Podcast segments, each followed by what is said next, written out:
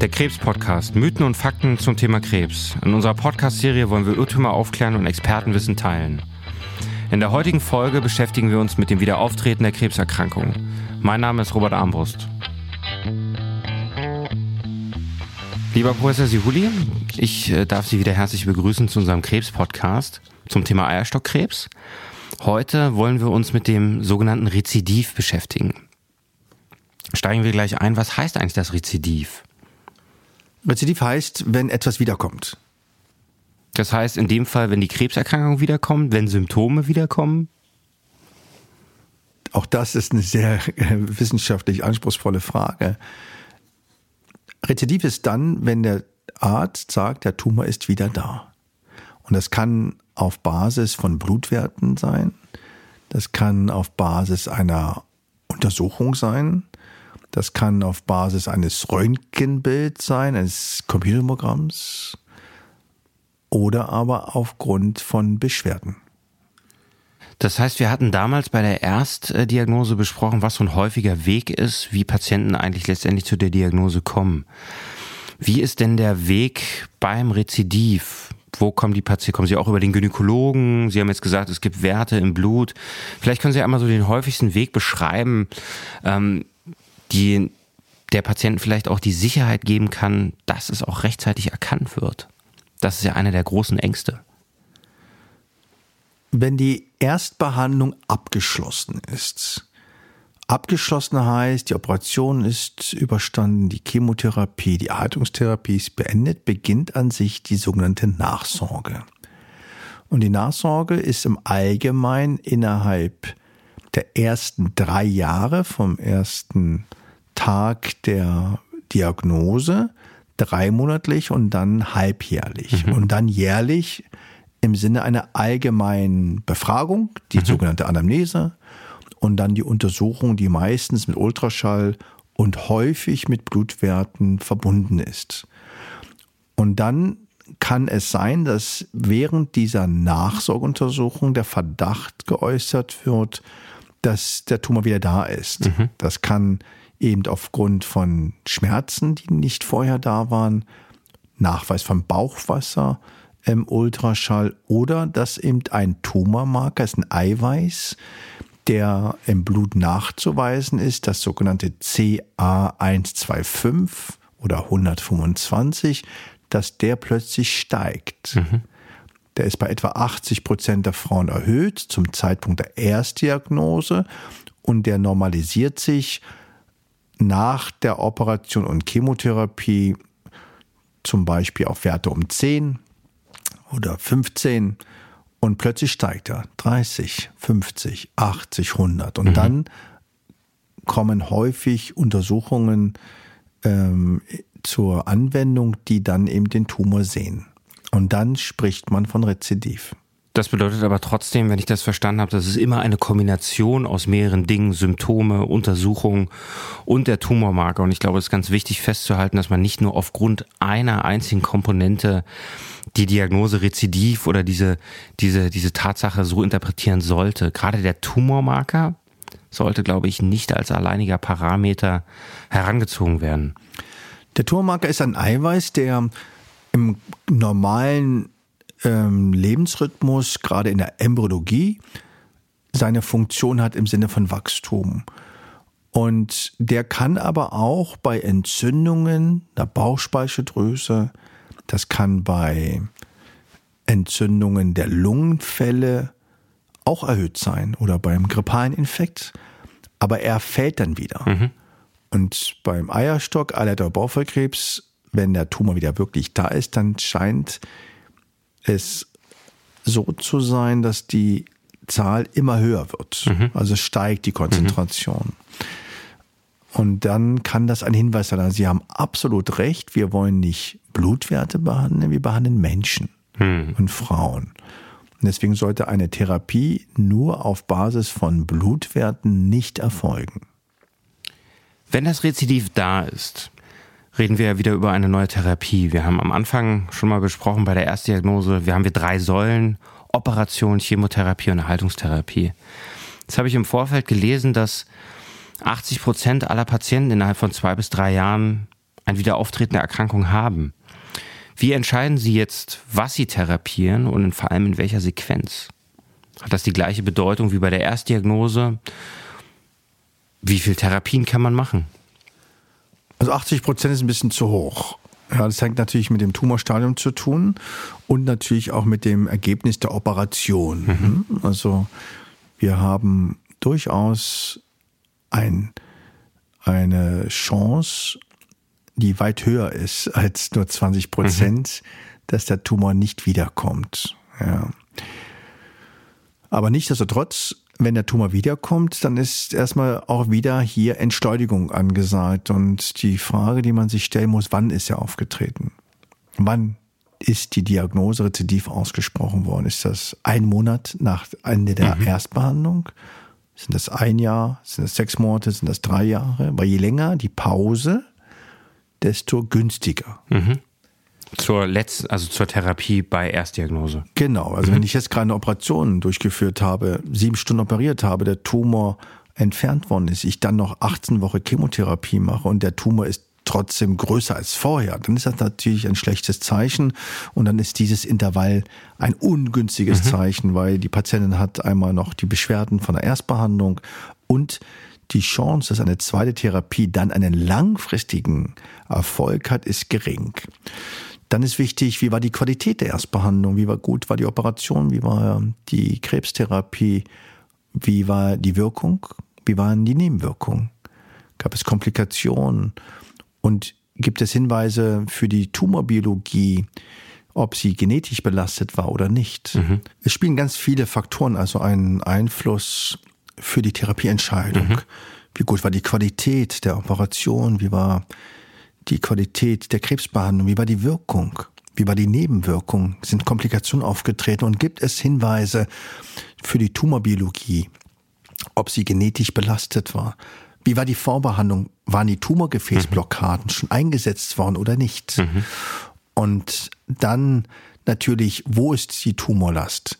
Welche Beschwerden hat die Frau? Welche Reserven hat sie mhm. für eine neue Therapie? Das sind ganz viele Faktoren, die ein Puzzle äh, bilden, um eine personalisierte, also eine individuelle Therapie mit der Patientin besprechen zu können. Das heißt, der, es gibt aber auch in der Rezidivtherapie wieder bestimmte Grundpfeiler, die immer wieder kommen und die immer wieder da sind. Was wäre denn jetzt beispielsweise eine Situation, wo eine erneute Operation der erste Schritt sein sollte oder könnte?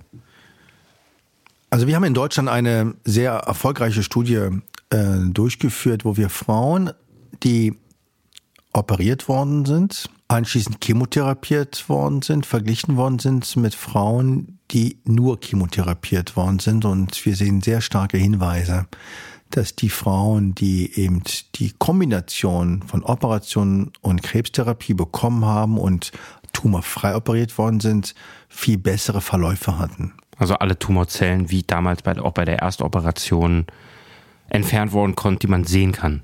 Okay? Genau. Nichtsdestotrotz muss man kritischer sein, wenn der Tumor wiederkommt, ob die Patientin durchaus geeignet ist für so eine mhm. wiederaufwendige Operation, weil die allerwenigsten Frauen können eine Heilung erreichen, wenn der Tumor wiederkommt. Ja.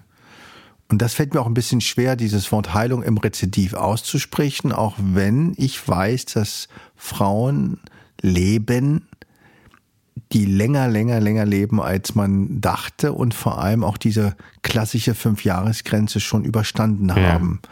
Und ich schon Verläufe kenne mit 30, 35 Jahren.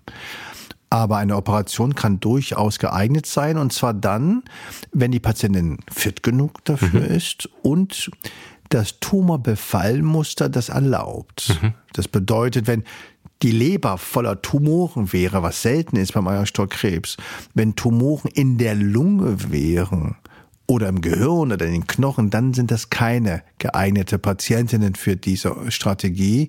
Und da wäre eben die medikamentöse Krebstherapie die erste ja. Wahl.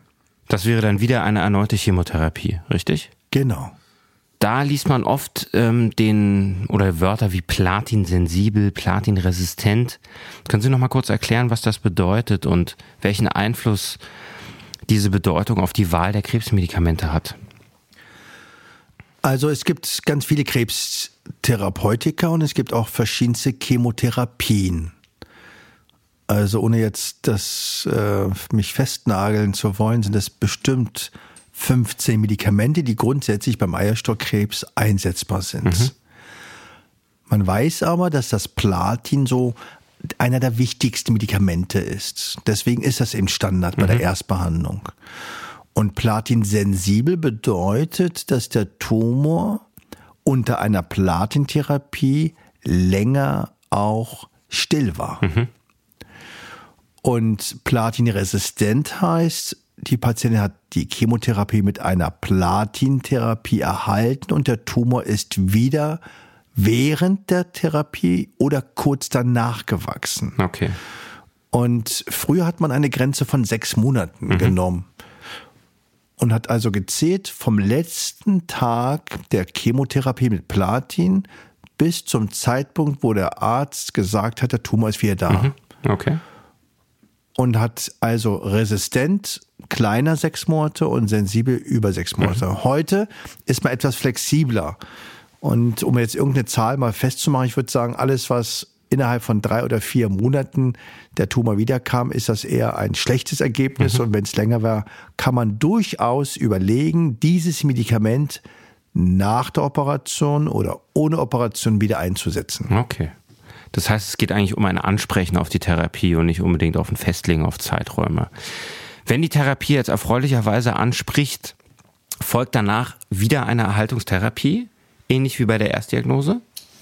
Das ist, denke ich, der einzige Weg, die Frau lange tumorfrei oder symptomarm oder frei zu halten, der Erhaltungstherapiekonzept. Weg, weil die Chemotherapie ja eigentlich erstmal nur was unterdrückt. Mhm. Und das wichtig ist, das Wasser fast zum Verschwinden lässt und so weiter. Aber die Frage ist, wie kann ich das halten? Weil die Chemotherapie kann ich ja nicht fortlaufend geben, mhm. weil die Knochenmarksreserven erschöpfen, die Müdigkeit zu groß wird, die Nebenwirkungen zu stark werden. Und deswegen ist die Chemotherapie nur für eine kurze Zeit zu verabreichen. Und die Heilungstherapie soll wieder nach Ende der Chemotherapie diesen Effekt erhalten. Und deswegen ist das grundsätzlich ein Konzept um länger wieder tumorfrei und symptomarm zu bleiben. Und das ist beim Eierstockkrebs gerade bei Wiederauftreten ja eingeführt worden. Und da spielt wieder die Möglichkeit einer Tumorgefäßblockade mhm. zur Chemotherapie wäre eine Option oder eben nach der Chemotherapie den PAP, also eine Substanz einzusetzen, die die Reparatur der Krebszelle gegen den Schaden der Chemotherapie äh, verhindern soll, die richtige Wahl.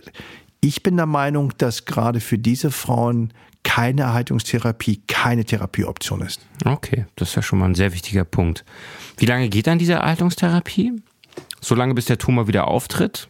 Oder zwei Jahre? Als Beispiel? Bei der Erstbehandlung ist das ja genauso. Dann gibt man die Tumorgefäßblockade 15 Monate nach der Chemotherapie, mhm. also 21 Zyklen. Ähm, und die Tabletten mit dem PARP-Hämmer etwa zwei Jahre. Mhm.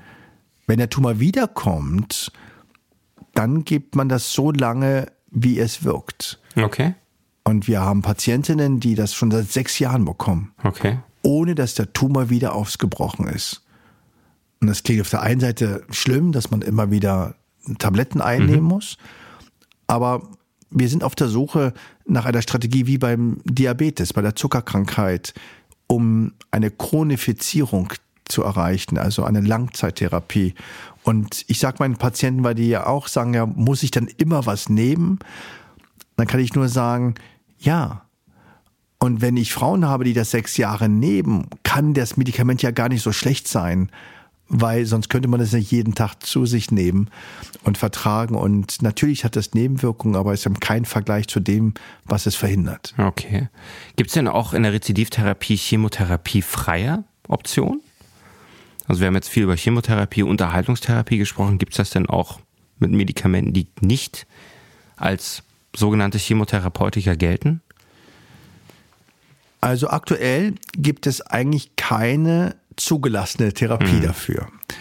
Aber Sie haben eine Verzögerung in der Stimme bemerkt, dass wir natürlich das wollen Mhm. und das auch suchen. Und wir durchaus zum Beispiel beim Low-Grade-Karzinom, das ist ein, eine Art von Eierstockkrebs, welches nicht genetisch belastet ist, was, welches häufiger bei jüngeren Frauen ist, langsamer wächst, wo wir antihormonelle Therapien einsetzen oder Medikamente aus der Hautkrebstherapie. Und auch bei den anderen Eierstockkrebsarten wir jetzt in Studien chemotherapiefreie Ja. äh, Konzepte äh, einsetzen und versuchen einzuführen. Wie viel solcher Rezidivtherapien bekommt dann eine Patientin im Schnitt bei Wiederauftreten des Eierstockkrebs? Weil Sie haben am Anfang gesagt, das Wort Heilung fällt Ihnen beim Rezidiv schwer. Das bedeutet, die Erkrankung ist eigentlich dann chronisch. Das heißt, die Wahrscheinlichkeit für weitere Therapien ist sehr hoch. Was ist Ihrer Erfahrung nach der Durchschnitt einer solchen Mir fällt es immer schwer, mit äh, Durchschnittszahlen zu sprechen, auch wenn ich Wissenschaftler bin. Aber es ist eben anders als beim Bauchspeicheldrüsenkrebs oder Lungenkrebs. Beim Eierstockkrebs gibt es viele Frauen, die vier, fünf oder wie ich ähm, schon seit vielen Jahren begleite, Patienten, die 20, 30, 50, 155 Krebstherapien durchlaufen. 155. Ja. Das war Schwester Hanna, eine Nonne aus dem Kloster Sießen bei Ulm, die 155 Krebstherapien über viele Jahre erhalten hatte. Wow, das ist ja wirklich eine, also das heißt, es gibt eigentlich eine ganz große Bandbreite. Man kann das nicht festlegen. Und ich glaube auch, dass jede Situation so individuell ist, dass man mit Durchschnittszahlen dort eigentlich gar nicht so, so weit arbeiten kann. Geht Also ganz kurz, ohne dass ich Sie unterbrechen will, aber die Diskussion habe ich immer wieder, wenn ich sage, ja, ich habe eine Patientin, die so und so viele Therapien bekommt. Kann man denn das überleben? Ist ja die Frage, wie hält man das denn aus? Wenn jemand so viele Krebstherapien bekommt, dann müssen zwei Dinge passieren. Also einmal muss der Tumor ja irgendwie ansprechen und zweitens muss der Mensch, der die Therapie bekommt, unheimlich stark sein. Hm. Also, und wenn man dann die Frauen sieht, was sie leisten, was sie tun, dann weiß man, dass es dann wiederum Sinn macht. Das ist ein, ein schönes Schlusswort. Ähm, vielleicht noch ganz kurz, geht denn die Patientin nach der Rezidivtherapie wieder in dieses Nachsorgekonzept, was Sie angesprochen haben? Auch da muss ich wieder zögern, weil Nachsorge bedeutet eigentlich nach Ende der Therapie. Wenn ich also immer eine Therapie bekomme, dann ist das keine eigentliche Nachsorge, sondern dann ist das eine Therapie, Begleitung oder Kontrolle, ein sogenanntes Monitoring. Das hat andere Ziele und andere Untersuchungsstrategien, als wenn ich eben ein Nachende einer abgeschlossenen Behandlung mich Ja. befinde. Und natürlich muss aber unter einer Behandlung, die über viele Monate oder viele Jahre geht, auch geschaut werden, ob die Patientin das verträgt, ob sie Kurzzeit- oder Langzeitnebenwirkungen hat oder ob der Tumor wieder da ist. Das heißt, auch da brauchen wir Untersuchungen, die aber nicht immer gleich radiologisch sein müssen. Weil es macht ja keinen Sinn, wenn jemand sieben Jahre eine Therapie bekommt, ihn alle drei Monate durch irgendeine Röhre zu schieben. Ja. Da versucht man natürlich auch die Untersuchungen anzupassen und ähm, so wenig wie möglich die Frauen auch zu belasten mit Untersuchungen. Sehr schön. Vielen, vielen Dank, dass Sie uns durch dieses komplexe Thema begleitet haben. Zum Abschluss würde mich noch eine private Sache interessieren. Sie wissen, wir stellen immer zum Schluss noch eine, eine alltägliche Frage. Wie war denn Ihr Tag bisher? Was haben Sie heute gemacht? Also ich bin heute um 6.45 Uhr aufgestanden, war um 7.15 Uhr bei uns im Berliner Zimmer. Mein Schwiegervater Ahmed hatte schon wieder ein Latte Macchiato fertig und ein Rosinenbrot. Und ich bin dann mit dem Rosinenbrot bewaffnet mit dem Kaffee in mein Auto gefahren und war um kurz nach 7.30 Uhr in der Morgenbesprechung, wo ich äh, mit meinem Team den vorherigen Tag analysiert habe, geschaut habe, wer äh, operiert wird heute, wer morgen operiert wird, ob die Geschichten alle stimmen, ob irgendwelche Untersuchungen noch fehlen. Bin dann in mein Zimmer gegangen und da war schon die erste Patientin, die eine Zweitmeinung äh, haben wollte bei einer Krebserkrankung und habe dann verschiedene Besprechungen gehabt. Ähm, mit anderen Abteilungen, mit Mitarbeitern, habe viele Telefonate geführt. Wir haben die Tumorkonferenz gehabt, wo uns ähm, komplizierte Fälle aus anderen Kliniken vorgestellt worden sind, wir die mit einem Internetkonzept äh, dann beraten haben und habe eben ja äh, meine Visite, meine Patienten gesehen, die wir gestern, vorgestern und vorvorgestern operiert oder aufgenommen haben und bin dann mit Schnelligkeit und hoffe ohne Blitz zu Ihnen hier zum Podcast gekommen. Vielen Dank, dass Sie da waren. Danke Ihnen. Wir freuen uns auf die nächste Folge. Weitere Informationen finden Sie in unseren Show Notes.